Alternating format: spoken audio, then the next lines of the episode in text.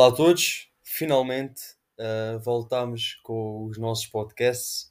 Passado 50 anos, também nem somos, né? Mas passado tanto tempo, voltamos. Mas sim, estamos aqui outra vez e um, estamos aqui para falar, portanto, de mais um tema para nós jovens, adultos, mas especialmente para nós jovens, portanto, velhotes, adultos, façam favor podem, podem ficar, mas aconselho aos jovens fica, a ficarem mesmo.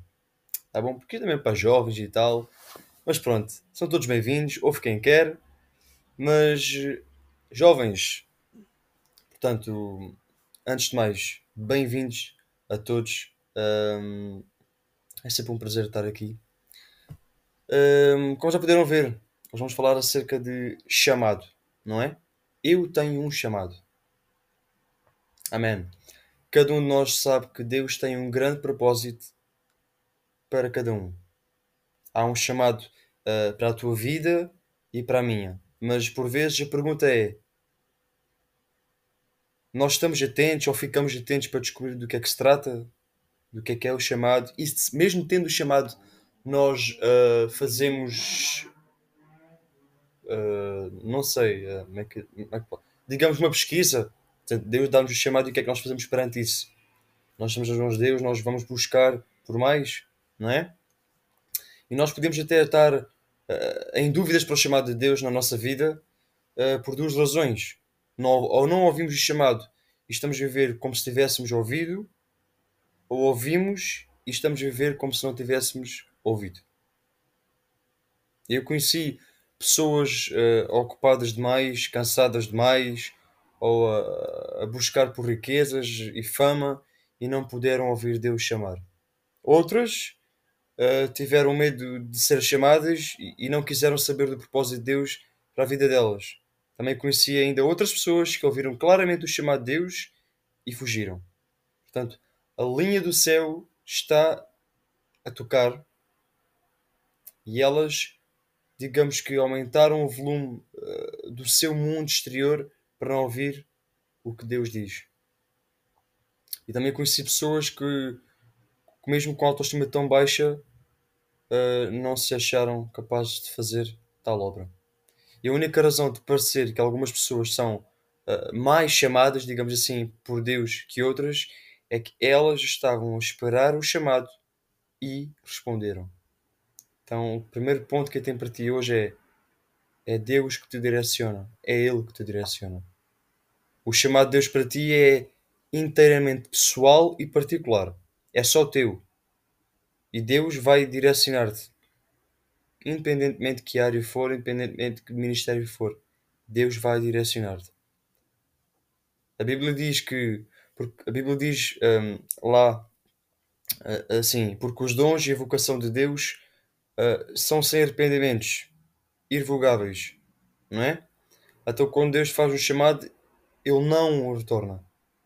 Só espera que, que nós aceitemos. Amém?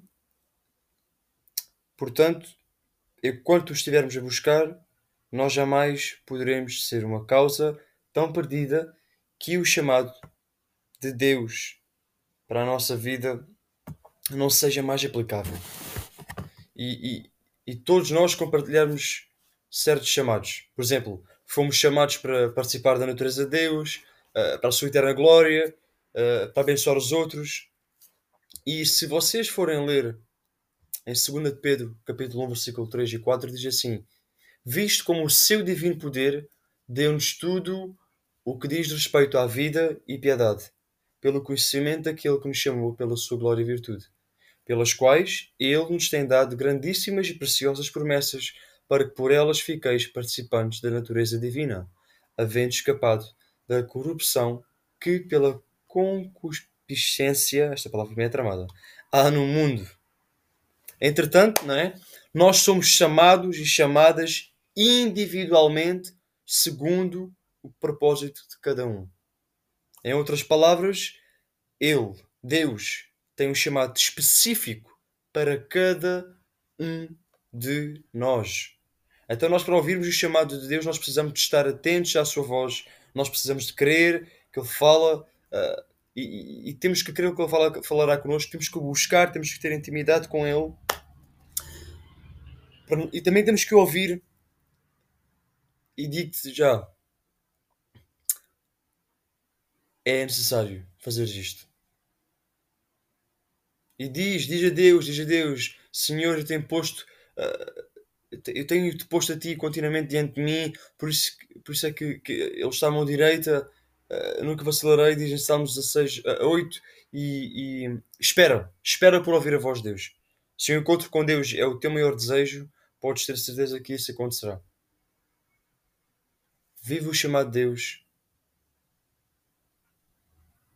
que vai fazer parte da tua história. Amém? Até é necessário nós querermos mais de Deus, nós buscarmos também em relação ao nosso chamado. Amém?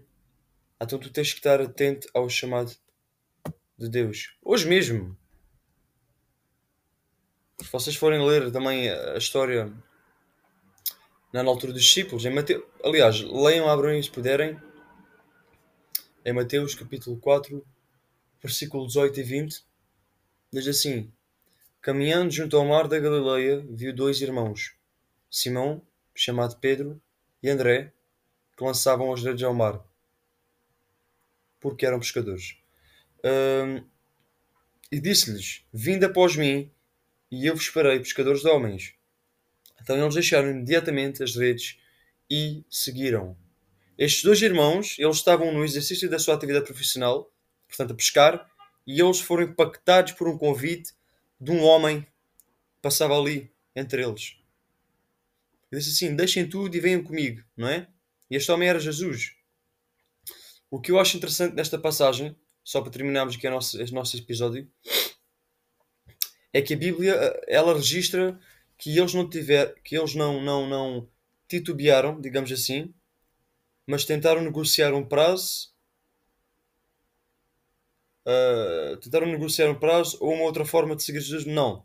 Mas deixaram imediatamente o que eles estavam a fazer para atender ao chamado que eram se tornar discípulos de Jesus. Ou seja, eles não negociaram prazos, eles não disseram, ah, então e se acontecer isto, ou se acontecer aquilo, ou isto e aquilo. Não.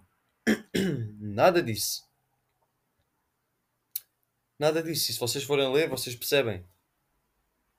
Agora a pergunta para ti é: o que é que tu terias feito no lugar deles? Adaptando este acontecimento para a tua uh, situação hoje, naquilo que Jesus te convida a abrir mão, se calhar, né? para segui-lo, tu tens atendido ou tens relutado? Nós precisamos ter as prioridades da nossa vida bem definidas. Nós precisamos também de definir bem o que nós temos como prioridade. Outras palavras, algumas decisões tu precisas de fazer, elas podem ser adiadas, mas a principal decisão da tua vida tem que ser tomada já. É aceitares o convite que Jesus te faz hoje e abrires o teu coração para que Ele trabalhe naquilo que tu precisas que mude na tua vida. Amém. Então, Deus não pode mudar a tua vida se não houver uma entrega total ele não vai obrigar-te a nada, então renta ele por completo e deixa que ele conduza cada passo da tua vida daqui para a frente. É uma questão de nós deixarmos tudo nos pés dele. Amém? E ao caminhar 100% com Jesus, a tua vida estará radicalmente transformada para melhor. Amém?